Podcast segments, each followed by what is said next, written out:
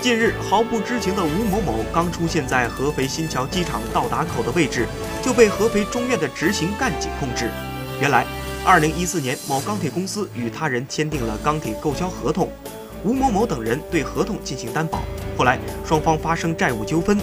今年，铜陵仲裁委员会作出裁决书，裁定欠钱方支付钢铁公司钢材款和违约金共计一千多万元，吴某某等人承担连带保证责任。面对裁定，吴某某却拒不履行义务，还将一千多万元财产偷偷转移，无偿转给他的亲戚。